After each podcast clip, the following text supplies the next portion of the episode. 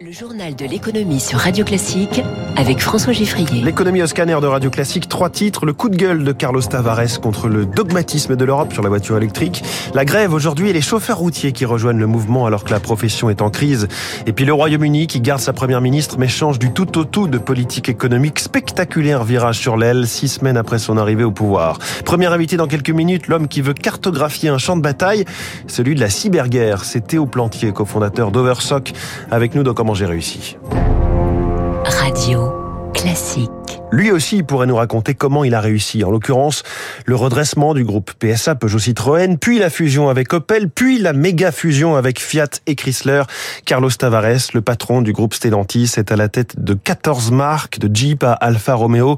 C'est dire s'il est bien placé pour donner son avis sur la course de vitesse de l'Europe dans la voiture électrique. Rappelons que l'Union européenne s'est imposée l'arrêt de la vente de moteurs thermiques en 2035.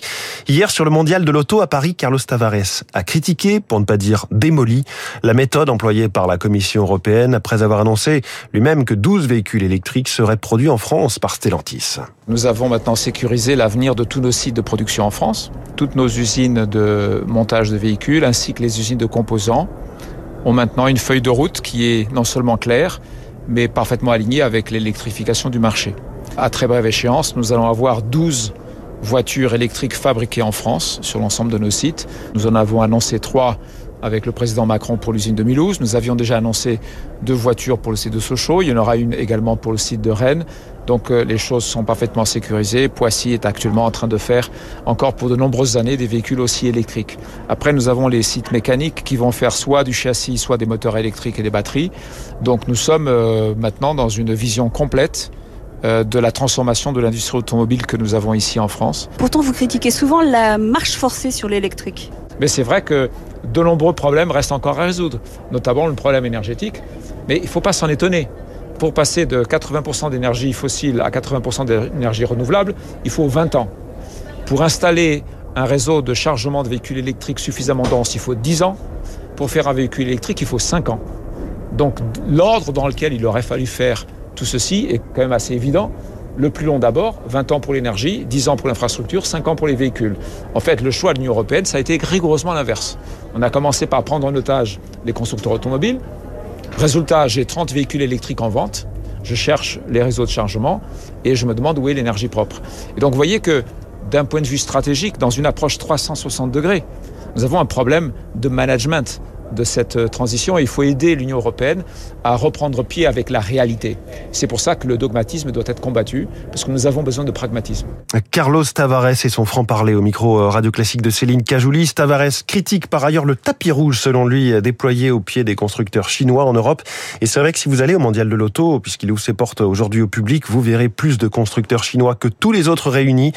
À ce sujet, les services secrets allemands ont alerté hier contre l'espionnage industriel chinois. Il y a beaucoup de naïveté dans le domaine scientifique, naïveté qui n'est pas appropriée, hein, selon le patron des renseignements du côté de, de l'Allemagne. Alors l'autre grande question en lien avec l'électrique, c'est son accessibilité. Renault, de son côté, a fait un pas en avant en dévoilant sa nouvelle 4L électrique et qui devrait être abordable. C'est la promesse de son directeur général, Luca De Meo, à qui nous avons demandé si cette 4L serait, comme son illustre grande sœur, une voiture de masse. Bon, on espère, ça c'est clair. C'est fait pour être une voiture démocratique, mais les voitures électriques, normalement, elles coûtent plus cher. Ça, il faut aussi l'accepter à l'achat.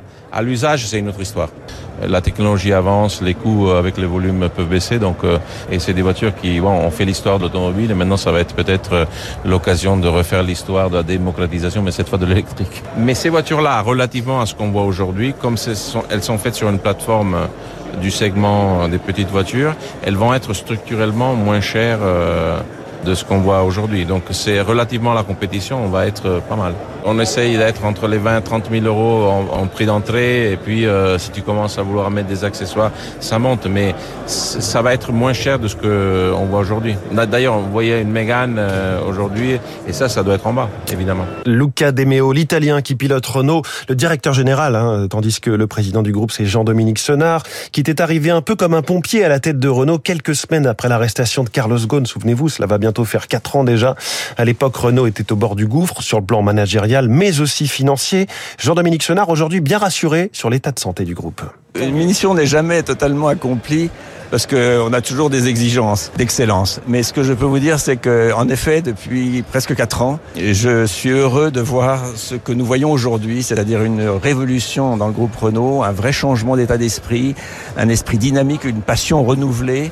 Je, vis un moment de mon existence professionnelle heureuse parce qu'en effet, quand je compare ce que j'ai pu vivre il y a trois ans et demi et ce que je vis aujourd'hui, euh, c'est le jour et la nuit. Alors on l'a compris, le virage de l'électrique est entamé, mais en attendant, le parc de voitures en circulation est bien un parc thermique. Et voici les derniers chiffres sur les prix des carburants, hausse de 12 centimes sur une semaine pour le litre de diesel, et ça fait 22 centimes de hausse hein, sur deux semaines. On est à 1,92€ le litre en moyenne en France. Hier, Emmanuel Macron a réuni plusieurs ministres à l'Elysée. Il met la pression sur Total et Esso pour ravitailler les stations au plus vite. Alors on en parlait dans le journal de 6h30, la grève interprofessionnelle aujourd'hui. On note que les transporteurs routiers rejoignent le mouvement, là aussi pour des hausses de salaire. Zoé Pallier. Jean-Michel Vivier sillonne les routes d'Europe depuis 20 ans avec sa semi-remorque de 44 tonnes, siglée du nom de son employeur, Brégé, entreprise mayonnaise de 800 salariés. Et Jean-Michel voit ses conditions de travail se dégrader régulièrement. Il y a plus en plus de tâches à effectuer. Délégué syndical Force ouvrière, il était déjà en grève hier. Il y a de moins en moins de monde dans les entrepôts, donc tout repose sur les conducteurs. Suivi des marchandises par les clients, scan de documents systématique, c'est plus de stress qu'avant. Une charge de travail supplémentaire et des salaires qui ont augmenté dans environ 3% cette année. C'est loin d'être suffisant, estiment les syndicats. Pour Khalid Desarouni, responsable de la Fédération des transports CGT, il faut revoir les salaires minimums fixés par la convention collective. Le plus grand des conducteurs routiers qui part à la semaine, le démarrage de grille est à 11 euros 12 centimes quand le SMIC est à 11 euros 6 centimes. Donc nous, on est sur une revalorisation de 7 à 8 Ce taux-là pourrait créer déjà un décalage avec le SMIC. Et il y a urgence à revaloriser le métier, lance le syndicaliste, qui conclut, alors qu'il manque 50 000 chauffeurs poids lourds en France, cela aiderait à résoudre le problème de manque de main-d'œuvre et donc à améliorer les conditions de travail. Zoé Pallier, la SNCF de son côté n'envisage pas d'accélérer le calendrier de négo sur les salaires. Le calendrier des négociations annuelles obligatoires euh, qui était prévu en janvier ne sera pas modifié selon le DRH du groupe ferroviaire. Un geste pourrait être fait en accordant une rétroactivité des augmentations. Alors on rappellera que Total Energy avait tardé, selon le gouvernement, à avancer les négociations sur les salaires.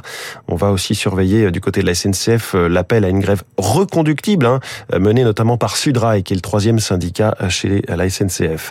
Il est 6h44 et à Londres, si on était non pas dans la vie politique britannique, mais dans un jeu vidéo, voici la petite musique qu'on aurait entendue hier.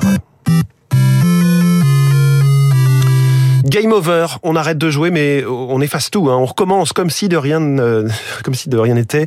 C'est le scénario incroyable de ces dernières 24 heures au Royaume-Uni. La première ministre Liz Truss, en fonction depuis six semaines, a opéré un virage à 180 degrés. Elle a annulé quasiment toutes ses décisions prises il y a un mois. Bonjour Eric Mauban. Bonjour François. Bonjour à tous. L'artisan de ce changement de cap est déjà homme fort du gouvernement. C'est le nouveau ministre de l'économie, Jeremy Hunt. Effectivement, à 55 ans, ce fils d'amiral est chargé de trouver rapidement le bon cap pour remettre l'économie britannique à flot. Le nouveau chancelier de l'échiquier va tenter de faire oublier les faux pas de son prédécesseur. Sa priorité est de rassurer les marchés financiers afin d'étouffer toute spéculation et d'apporter des certitudes sur la viabilité des finances publiques. Cela passe par le gel de 37 milliards d'euros de réduction de rentrée financière pour l'État. La tâche de Jeremy Hunt s'annonce difficile. Euh, politiquement, le Parti conservateur est fragilisé par ses divisions. Et puis socialement, il va devoir affronter la mobilisation des syndicats qui entendent bien mettre un terme à leur déliquescence qui date du passage au pouvoir de Margaret Thatcher. Le pouvoir d'achat des Britanniques a stagné au cours des 20 dernières années. Les grèves devraient se multiplier au cours des prochaines semaines. Éric Mauban, merci. Alors ces décisions peuvent rassurer la communauté financière, mais cela annonce quand même des jours bien sombres pour l'économie hein, britannique, comme nous l'explique Alain Dubrul, directeur de la gestion chez Claresco.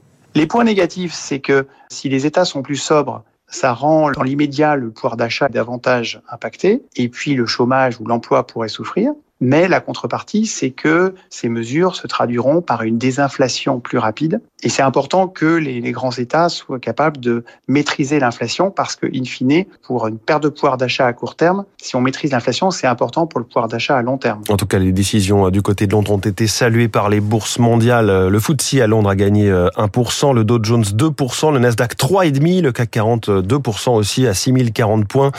Du côté du Nikkei, en revanche, en ce moment à Tokyo, c'est une baisse d'1,16%. Il est 6h46 sur Radio Classique.